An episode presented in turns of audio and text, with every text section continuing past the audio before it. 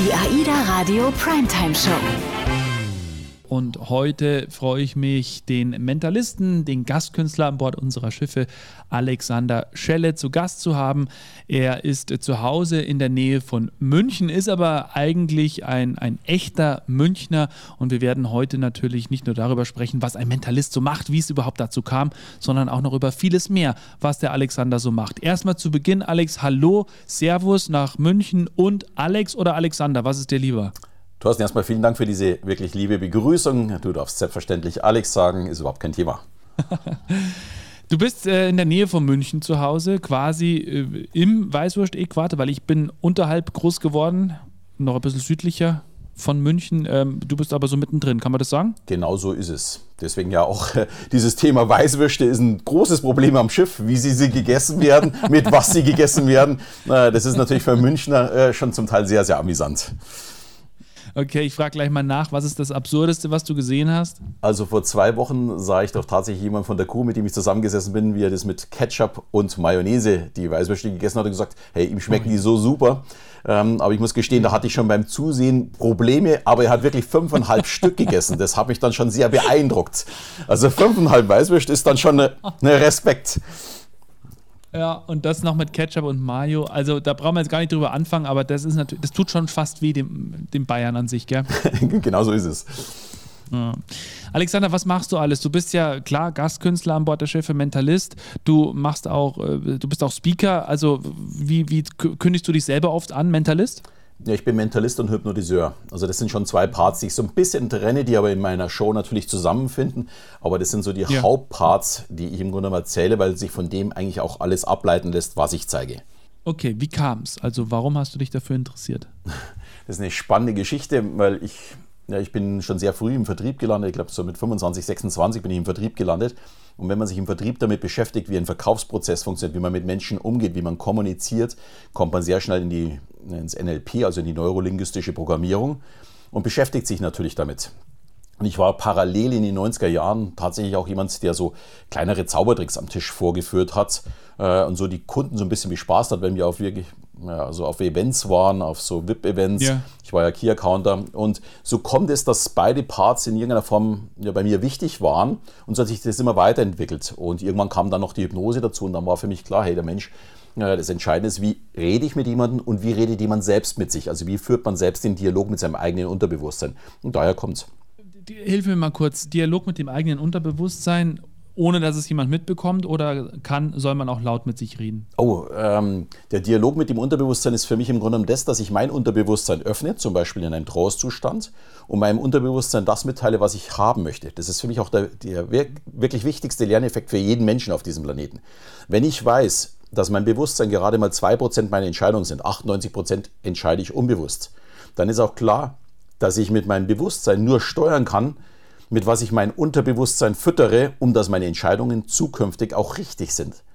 Also das ist für mich so das Wichtigste dabei, äh, dass man dabei verstehen muss, dass ich bewusst entscheide, was lasse ich in mein Unterbewusstsein rein. Also sprich, welchen äh, Fernsehsender schaue ich an, äh, welche Zeitung lese ich, mit welchen Menschen umgebe ich mich, welche Filme schaue ich an und so weiter und so fort. Du warst, hast gesagt, im Vertrieb ähm, beschäftigt und dann irgendwann hast du angefangen, Leute mh, einzuschätzen oder, oder wie, wie kam dann so diese, diese Lust darauf, auch das zu machen als Mentalist? Naja, Menschen zu lesen, Menschen einzuschätzen, mit Menschen so umzugehen, dass sie das tun, was man selbst möchte, ist ja so ein bisschen der Traum ja. von jeder Person, würde ich mal sagen. ähm, vor allem, wenn es dann in, in, Beziehungen vielleicht endet, wobei ich sagen muss, ich bin schon seit über 30 Jahren mit meiner Frau zusammen. Also da funktioniert die, die Kommunikation sehr, sehr gut und die Beziehung. Aber äh, wenn ich jetzt zum Beispiel im Vertrieb arbeite oder im Einkauf oder mit Mitarbeitern, also als Führungskraft tätig bin, ist ja unheimlich wichtig auch zu wissen, was der andere denkt, wie der andere gerade agiert, welche Hormone das er vielleicht gerade ausschüttet und wie ich ihn dann auch steuern kann, ja, um dass wir gemeinsam eine gute Kommunikation haben und zu unserem Ziel kommen. Und das ist genau der Spaß, den ich dabei habe, ja, wenn ich ja, Menschen lese und versuche sie positiv zu beeinflussen. Äh, beeinflussen mhm. ist ja bei uns immer so ein bisschen negativ mit Manipulation. Ja, ja. Äh, und ja. Manipulation ist aber für mich nichts Negatives, weil ich manipuliere ja auch meine Kinder, also meine Kinder sind mittlerweile 23 und 19.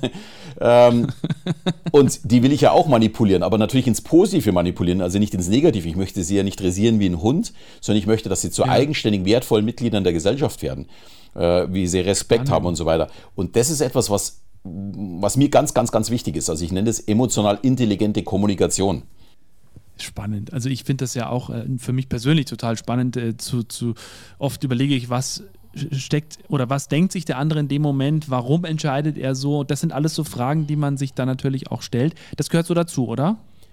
Ja, absolut. Und da kann ich jetzt schon mal dich als Beispiel nehmen.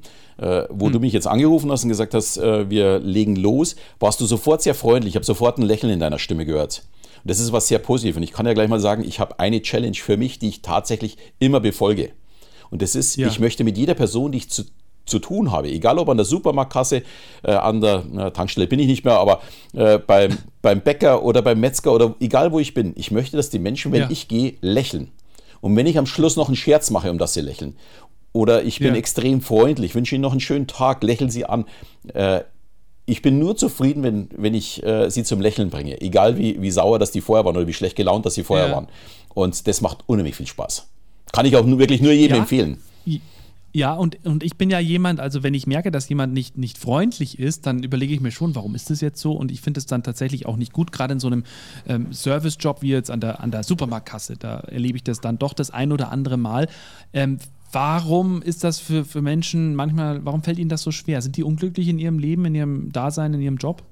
Das ist ja ganz spannend, dass es ja nicht immer nur an dieser einen Person liegt. Ich habe da ein Erlebnis von hm. vor zwei Wochen ich war im, im Supermarkt, bin dann noch schnell zum, zum Metzger und wollte mir eine Leberkässemmel äh, mitnehmen.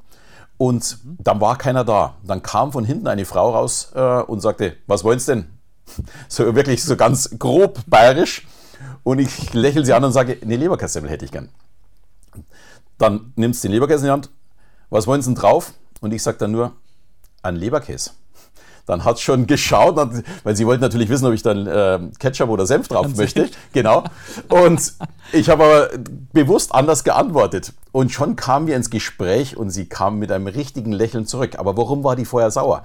Sie war für diese Theke nicht zuständig und anscheinend die, die zuständig war, war keine Ahnung in der Rauchpause oder irgendwas anders gemacht und deswegen kam die einfach mit schlechter Laune raus.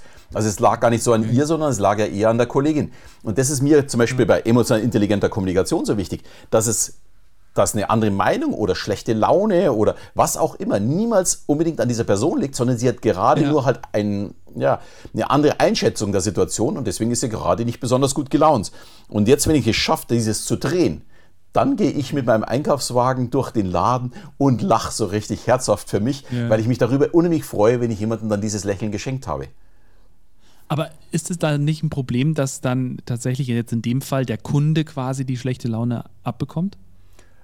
Ja, natürlich, aber das machen wir doch alle. Da müssen wir mal auch ganz ehrlich zu uns selbst sein. Also äh, ich gebe mir zwar die größte Mühe, immer freundlich und nett zu sein, aber natürlich habe ich auch schlechte Tage, bin mal müde oder es hat mich jemand geärgert. Äh, jeder Mensch ja. reagiert mal falsch und wir, wir, machen ja alle Fehler und das müssen wir uns auch mal selbst eingestehen.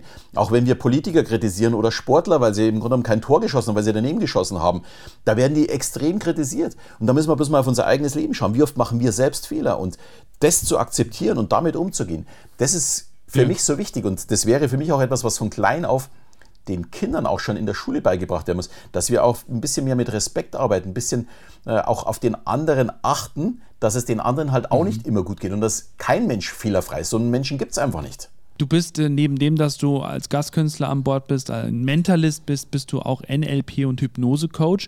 Gerade auch Hypnose. Das ist ja immer so etwas, da sagen viele, äh, Alex, das weißt du selber, ja, das ist ja totaler Humbug, das ist alles abgekatert bei irgendwelchen Shows. Kann man Hypnose erklären? Kannst du das oder kann man das nicht erklären? Äh, ich bin da ein super Beispiel. Mich musste man tatsächlich hm. überreden, um dass ich einen Hypnosekurs belege. Äh, es gab Ach. vor ja, so 15 Jahren ungefähr zwei Kollegen, die haben einen englischen Hypnotiseur nach Deutschland geholt und die haben so alle Mentalisten in Deutschland, die so ein bisschen Rang und Namen hat, einfach nach Köln geholt um dass er ihnen die Hypnose ja. beibringt. Und als die mich das erste Mal gefragt haben, habe ich gesagt, naja, nee, ich glaube da nicht daran. Also ich bin ein ganz großer Skeptiker bei allem. Ich hinterfrage alles. Das macht es natürlich ja. für meine Gäste sehr interessant, weil da ja auch immer ungefähr die Hälfte der Leute alles hinterfragen. Und dadurch, dass ich ja so, selbst so ein großer Skeptiker bin, können sie sich bei mir leichter öffnen und es einfach mal zulassen. Und Hypnose hat, weiß ich heute natürlich, das wusste ich damals nicht, hat überhaupt nichts mit Glauben zu tun. Hypnose ist ein Zustand, der total normal ist und jeder also auch wir beide und auch jeder Hörer jetzt gerade war heute schon in dem Zustand der Hypnose. Weil es ein normaler Zustand ist. Es ist ein Zustand zwischen dem Schlaf und dem Wachzustand, ein Trance-Zustand. So, und in diesem Zustand ist die Möglichkeit da, dass unser Unterbewusstsein ja sehr weit geöffnet ist und wir mit unserem Unterbewusstsein unterhalten können und dort Dinge ja. umprogrammieren können, neu speichern können. Wenn ich vielleicht kurz ja. erklären darf, wie wir lernen. Normalerweise, wenn so ein Schüler von der Schule heimkommt um eins, gibt es Mittagessen und danach setzt er sich zum Beispiel hin, lernt drei, vier Stunden wirklich, weil er am nächsten Tag eine Prüfung hat. Danach gibt es vielleicht ja. Abendessen und danach setzt er sich hin und zockt zwei Stunden. So, jetzt geht er ins Bett. Und wenn er ins Bett geht, dann kommt er natürlich in den Zustand der Trance. Jetzt ist das Unterbewusstsein weit geöffnet. Wir lernen nicht, während wir lernen.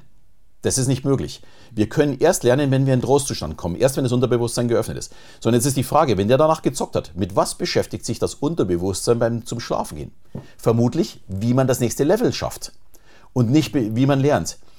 Das sollte ja. man den Kindern auch mal beibringen, zu sagen, äh, in welchem Zustand lerne ich denn einfach? Wann werden, werden die Sachen abgespeichert? Das ist im Grunde wie auf einer Festplatte. Mhm. Wenn ich in Word was schreibe und schreibe und schreibe, dann weiß das der Computer zu dem Zeitpunkt nicht. Erst wenn ich auf Speichern drücke, das wäre dann die Hypnose oder der Trostzustand, erst dann mhm. wird es gespeichert. Und das ist bei unserem Gehirn nichts anderes. Also ist da was dran an der Geschichte, dass man vorm Schlafengehen, wenn man unbedingt was lernen muss, das da machen soll? Perfekt. Also es ist wirklich lustigerweise so, dass ich meine Shows, also wenn ich mein Abendprogramm trainiere, das trainiere ich oftmals um 10 Uhr abends. Also wenn ich eigentlich so richtig müde bin, wo ihr sagt, hey, da kannst du sowieso nichts mehr lernen. Nee, da, da stehe ich dann wirklich im Wohnzimmer, äh, gehe meine Texte durch, arbeite, wie wenn Zuschauer ja. da wären. Und dann, wenn ich ins Bett gehe, dann beschäftigt sich mein Unterbewusstsein genau mit dem, was ich gerade getan habe, weil das ist das Wichtigste von diesem Tag. Und dann ja. wird es auch gespeichert und dann bin ich auch so flexibel, dass ich im Grunde auf der Bühne auf alles reagieren kann und nicht irgendetwas auswendig gelerntes habe, sondern im Grunde äh, das so richtig verinnerlicht habe. Was ja auch beim Lernen oh, für ja. Schüler äh, wichtig ja. wäre. Ja. Kann man das irgendwie, ich, ich, bin kein Skeptiker, bitte nicht falsch verstehen, aber kann man das dann äh, irgendwie bemessen, dass das so ist? Also gibt bestimmt Versuche oder irgend sowas? Och, da glaube ich, gibt es einiges, äh, wo man, wo man mhm. sagen kann. Also es geht ja darum, wann, wann speichere ich was und ich kann ein ganz gutes Beispiel geben. Ähm, ja. Der 11.09.2001, da wissen fast alle Menschen, zumindest in meinem Alter, wo sie an diesem Tag waren, auf welchem Monitor, dass sie gesehen haben, dass der Flieger in, diesen, äh, in äh, den Wolkenkratzer reingeflogen ist. Und warum weiß das jeder? Das ist relativ einfach. Wenn wir da abends ins Bett gegangen sind, an diesem 11.09. und die nächsten ja. Tage danach, hat sich unser Unterbewusstsein ja. mit nichts anderem beschäftigt mit, als wie mit diesem Tag. Und deswegen ist es so stark gespeichert und nicht mehr löschbar aus unserem Gehirn. Das muss man sich ja. mal vorstellen. Nach über 20 Jahren weiß das noch jeder. Das gleiche ja. gilt natürlich für einen Hochzeitstag oder für die Geburt der Kinder äh, oder ja, irgendwelche schlimmen Unfälle, äh, wenn irgendwas war. Weil da beschäftigt sich das Unterbewusstsein nur mit diesen Dingen, die wichtig waren. Und dadurch wird klar, hm, das hat nichts mit Lernen in dem Sinne zu tun, sondern das hat tatsächlich mit dem zu tun, was bleibt in unserem Unterbewusstsein tatsächlich gespeichert hängen. Und ich weiß nicht, sind das alles Punkte, die auch in, deinem, in deiner Show zu, zu sehen sind, worüber du sprichst? Gehirnwäsche oder was genau ist das? Äh, ich muss dazu sagen, ich habe ja auch Hypnose in meiner Show drin, äh, obwohl ich ein ja. ganz großer Gegner von Hypnose-Shows immer war. Äh, von vielen Punkten, die du vorher schon aufgezählt hast. Äh, ich kann es überhaupt nicht leiden, wenn Menschen vorgeführt werden, wenn die wie ein Hündchen über die Bühne hüpfen müssen oder was auch immer. Sowas gibt es bei mir nicht. Bei mir geht es darum, die Hypnose zu demonstrieren Natürlich wird da auch gelacht, wird da auch Spaß gehabt. Bei mir wird die ganze Show eigentlich gelacht. Aber ich würde niemals jemanden bloßstellen oder jemanden äh, ja, für doof auf, die, auf der Bühne verkaufen, nur um damit andere Menschen lachen. Davon halte ich gar nichts. Mein Ziel ist es, die Leute für Hypnose zu öffnen und dass sie danach überlegen, was können sie denn selbst mit der Hypnose bei sich selbst verändern, wenn sie das Rauchen aufhören, wenn sie äh, irgendwelche ja. Ängste haben, Flugangst zum Beispiel, oder wenn sie abnehmen möchten oder was auch immer. Hypnose kann ich für alles brauchen, Stressabbau.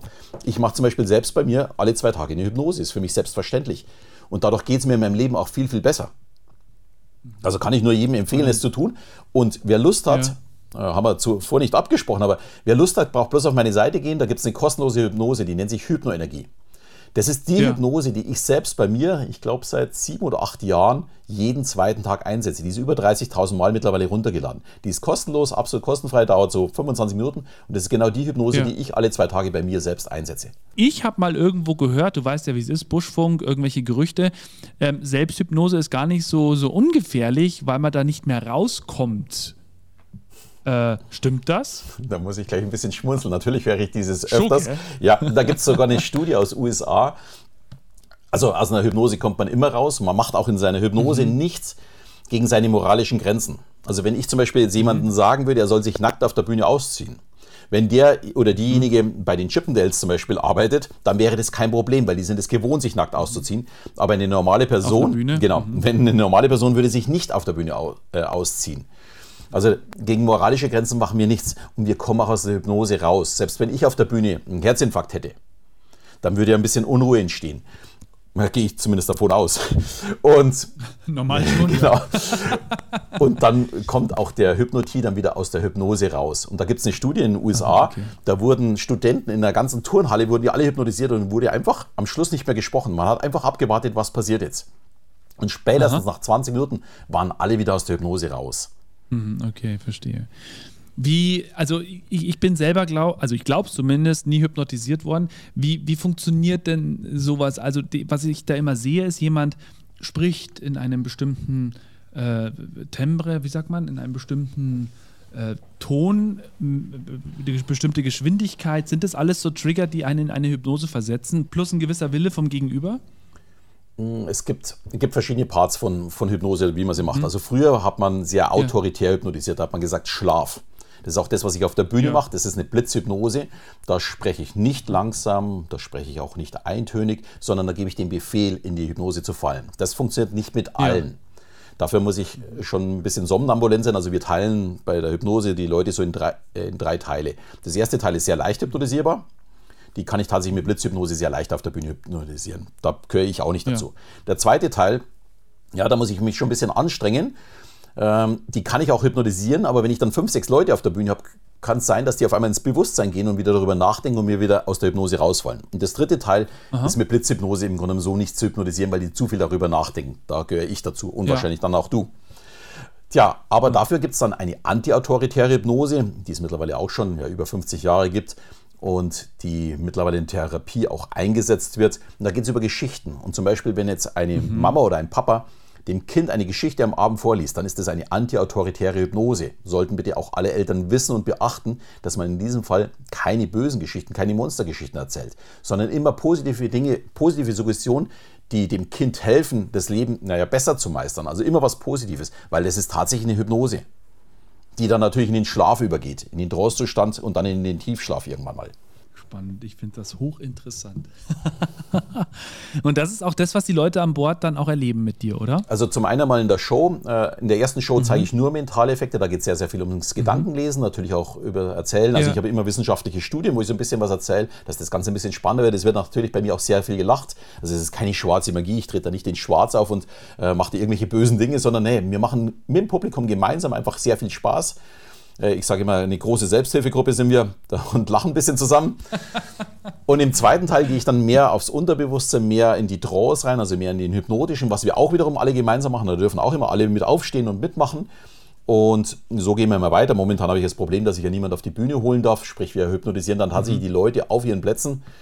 Und dann schauen wir mal, wie weit man da erstmal gehen kann. Und es macht natürlich unheimlich Spaß, wenn die dann auf einmal äh, vor ihrem Stuhl stehen und sich nicht mehr wegbewegen können, weil sie festkleben am Fußboden äh, muss ich dann selbst schon immer schmunzeln, weil das kannte ich so in dieser Form ja auch nicht. Also auf der Bühne natürlich, aber das, dass hier im Raum mit, was weiß ich, 40, 50 Leute einfach festgeklebt dastehen, war für mich auch ja. mal sehr, sehr ungewöhnlich zu erfahren, äh, was ich einfach mal ausprobiert habe auf, äh, auf dem Schiff. Und äh, vielleicht noch zur Ergänzung, ich halte ja, ja dann auch einen Vortrag, äh, Vortrag zum Thema Hypnose, mhm. ähm, der meistens dann untertags an einem Seetag zum Hören ist. Und da erzähle ich dann so ein bisschen, was hinter der Hypnose steckt, um das ein bisschen aufklären, damit die Leute einfach so ein bisschen Eindruck bekommen, äh, was man denn mit Hypnose alles für sich persönlich erreichen kann.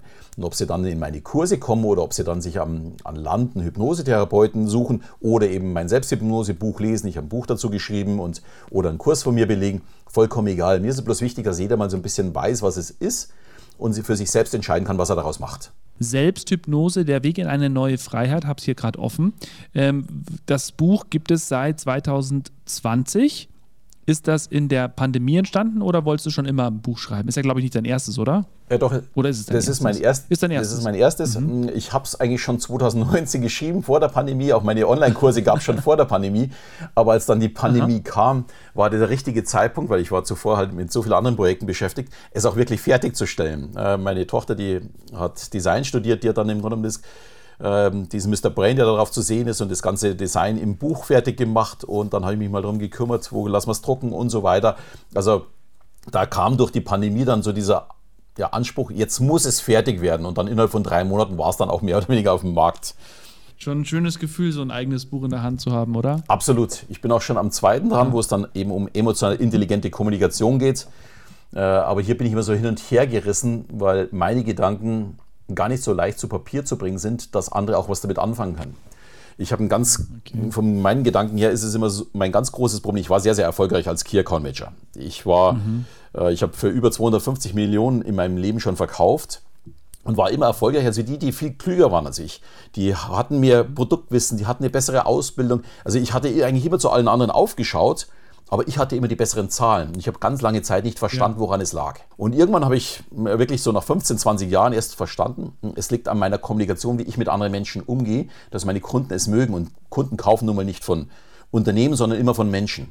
Und ich habe dann versucht, als ja. ich in die Führung, äh, als Führungskraft tätig war, das meinen Leuten so beizubringen, wie ich es mache. Aber das funktioniert nicht. Aha. Jeder muss seinen eigenen Weg finden. Ich kann immer nur ja. so Beispiele dazu geben, wie ich es tun würde. Und jeder muss sich selbst reflektieren, ist das auch was für mich? Ich, jeder muss seinen eigenen Weg finden. Und das ist das unheimlich Schwere in diesem Buch, ja. dass ich nicht irgendetwas lehren möchte, sondern ich möchte im Grunde nur zum Nachdenken etwas geben.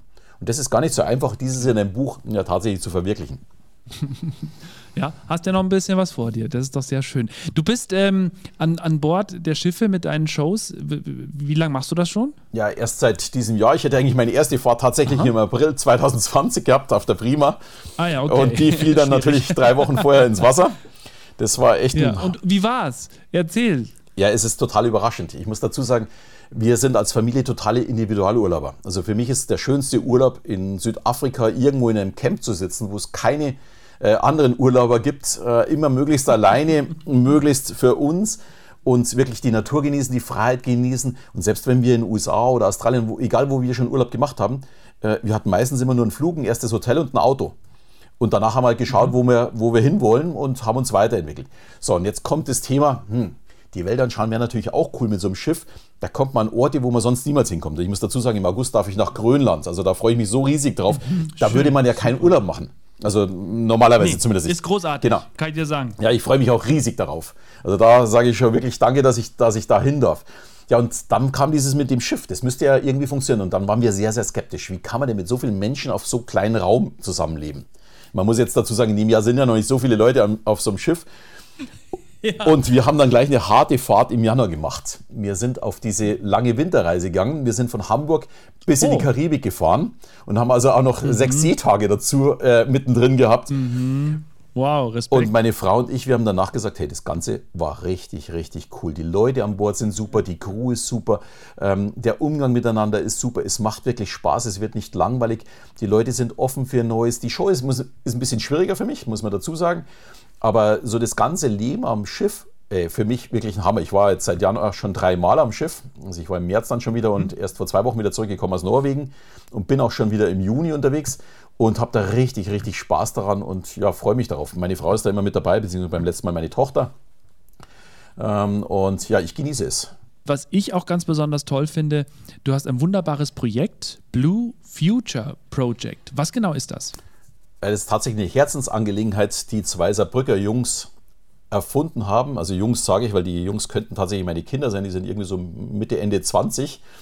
Und als meine Frau und ich so kurz vom 50. Geburtstag standen, vor drei Jahren, vier Jahren jetzt schon, ähm, war die Frage, was wollen wir eigentlich uns zum Geburtstag schenken? Und für mich war klar, hey, ich habe in meinem Leben so viel Glück, so viel Zufriedenheit erlebt, ich möchte jetzt endlich mal auch wirklich was zurückgeben. Und dann ist natürlich die Frage, für was engagiert man sich? Es werden natürlich viele sagen, hey, könnte man sich doch auch in Deutschland engagieren, gibt es auch so viele Projekte. Aber wir sind zum einen große Afrika-Fans und ich mag die Menschen dort, weil die Menschen zwar viel weniger besitzen, aber das Leben in ja. meinen Augen viel mehr genießen. Die sind einfach viel freundlicher, viel äh, lustiger, die haben Spaß, die sind auf der Straße, obwohl sie nichts haben, obwohl sie jeden Tag diesen Kampf mit dem Essen zum Teil auch haben oder mit sauberem Wasser. Mhm.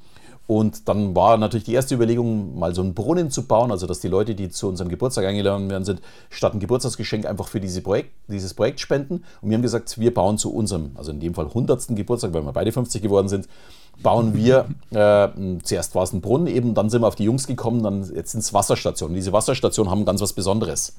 Die sorgen nämlich ja. nicht nur für sauberes Wasser, sondern die sorgen auch für einen Arbeitsplatz immer in dem jeweiligen Dorf und in der Regel sind das auch immer Frauen. Ja. Frauen, die zuvor keinen ja. Job hatten. Und das finde ich so toll. Mhm. Und dadurch ist das Problem auch nicht, dass das irgendwann mal das Wasser nicht mehr kommt oder dass nichts mehr passiert, sondern das ist im Grunde genommen ein kleines Unternehmen, das man dort gründet. Und die machen halt einfach aus dreckigem Wasser, weil das Problem ist nämlich oftmals gar nicht das Wasser. Wasser ist genügend vorhanden oft. Äh, aber es sind halt Tümpel, wo Tiere drin baden, wo Tiere trinken und so weiter. Und dieses Wasser kann man so nicht trinken. Also sollte man ja. zumindest nicht. Ähm, das, und dafür hat ein, ein Doktor aus Tansania hat ein Filtersystem entwickelt, das relativ simpel aufgebaut ist. Und es wird also dieses dreckige Wasser geholt, durch dieses Filtersystem durchgefiltert und dann sauber weiterverkauft zu einem sehr, sehr niedrigen Preis, also viel billiger als wie das Wasser im Supermarkt, das von diversen Firmen da angeboten werden. Und das Projekt ja. finde ich wirklich überragend. Kann ich auch nur jedem empfehlen, sich vielleicht damit zu beschäftigen, wenn jemand mal darüber nachdenkt, äh, hier irgendwas Gutes zu tun. Blue Future Projekt finde ich wirklich super, kann man sich auch anschauen. Da sind auch immer wieder Interviews zum Sehen von den äh, ja, Standbesitzerinnen, wie sich bei denen das Leben verändert hat. Und ich kriege jedes Mal Gänsehaut, wenn ich sehe. Und bei mir ist jetzt durch die Pandemie das ein bisschen eingeschlafen, weil bei mir ist ja wie bei der Reisebranche, war das Business in den letzten zwei Jahren nicht so besonders gut. Aber in dem Jahr äh, wird auf jeden Fall wieder eine Wasserstation gebaut. Das ist der Plan, aber wirklich, dass ich jedes Jahr jetzt eine Wasserstation, nicht ich, sondern wir als wow. Familie, eine Wasserstation bauen ja. werde. Das ist ein äh, tolles Projekt. Also ich persönlich würde das auch unterstützen. Wo kann man sich da melden? Einfach bei dir oder gibt es da irgendwie eine, eine eine Seite oder, oder einen Kontakt? Äh, auf meiner Seite ist zum einen ein Link, glaube ich, zum Blue, Blue Future Projekt. Mhm. Und es ist auch so tatsächlich, dass alle Firmen, die mich engagieren, die haben immer einen Obolus für dieses Projekt äh, mhm. mit in meinem Preis mit drin. Das ist auch das Einzige, wo, wo man mit mir tatsächlich mal verhandeln kann. Ähm, wenn jemand sagt, ne, wir haben andere soziale Projekte, dann sage ich, ja gut, dann geht das Geld dort rein. Aber in der Regel äh, erwarte ich auch von meinen Kunden, dass sie sich hiermit engagieren, um damit ich dieses auch weiter unterstützen kann. Weil ich glaube, uns geht es in Deutschland so gut. Natürlich haben wir auch Probleme. Aber trotzdem geht es uns so gut ja. und äh, dieses mit dem Wasser finde ich einfach so eine positive Sache. Und das ist jetzt auch nicht so eine richtige ja, Spendeaktion, dass irgendwo das Geld verfließt. Nein, das Geld wird tatsächlich eins zu eins dafür umgesetzt, hier einen kleinen Stand aufzubauen, diesen Filtersystem einzusetzen und tatsächlich eine Arbeitskraft äh, zu generieren in Afrika. Momentan ist es hauptsächlich in Tansania und das finde ich einfach genial. Schön, schöne Sache. Alex, es gibt noch eine kleine Tradition hier bei mir in der Primetime Show. Und zwar ist das äh, Backboard oder Steuerbord. Du kriegst von mir zwei äh, Begriffe an den Kopf und du sagst mir einfach, was du lieber magst wirst gleich verstehen äh, beim ersten. Also, was möchtest du lieber sein? Unsichtbar oder Gedanken lesen können? Oh, das eine kann ich. Äh, dadurch, dadurch unsichtbar. Was man da nicht alles anstellen könnte als Unsichtbarer, oder? Oh ja, das wäre vor allem spannend vor den Shows oder nach den Shows so zwischen den Leuten zu sein und ehrliche Meinungen zu hören, weil normalerweise kommen ja die Leute immer zu mir und sagen, oh, war das super, hat das Spaß gemacht und ähm, war so toll und wie geht es und so weiter. Aber ich möchte ja vielleicht auch dazwischen sein, weil es gibt ja auch welche, die das vielleicht kritischer sehen oder die, die sagen, ah nee, mhm. den Kerl da vorne, ich weiß nicht, das gefällt mir nicht, das ist nicht meine Art, ich höre lieber Schlager oder mache lieber das oder das. Und das mhm. ist auch absolut okay. Ich erwarte gar nicht, dass mich jeder mag. Und da dazwischen zu sein und diese Meinungen zu hören, die würden mich viel mehr interessieren, als die, die sagen, oh, war genial. Das, das wäre schon cool, hast recht. Ähm, wie sieht's da aus? Berge oder Meer? Meer. Obwohl du Bayer bist und sagen wir mal jetzt die, die Alpen gar nicht so weit weg sind? Ja, anschauen ja, aber ich bin schon mehr, also wir sind, die ganze Familie, wir sind alles Taucher, also wir waren schon immer mhm, gerne beim Tauchen, okay. also unsere Mädels haben auch schon mit zwölf ja. einen Tauchschein gemacht und wir waren schon immer viel unterwegs und Tauchen ist einfach, also ich liebe die Unterwasserwelt, wir haben auch immer Aquarien gehabt, schon die letzten 30 Jahre. Also ja, also für mich ist das Meer tatsächlich das deutlich Schönere. Okay. Und Salat oder Steak? Oh, beides zusammen passt super. Finde ich grandios, hast recht. Danke dir, Alex. Ähm, das war sehr spannend, sehr interessant, äh, mal so auch einzutauchen in, in die Welt der Hypnose. Hast du heute echt auch einiges dazu erzählt. Deswegen danke dafür. Danke für deine Zeit. Alles Gute weiterhin. Und im Juni war es, ne, wenn es wieder aufs Schiff geht. Viel Spaß. Thorsten, vielen Dank, dass ich dabei sein durfte. Mir hat es auch unheimlich viel Spaß gemacht. Sehr, sehr sympathisch. Und ja, freue mich, wenn der eine oder andere hier zuhört und auch Spaß daran hat in unserem Gespräch. Die AIDA Radio Primetime Show.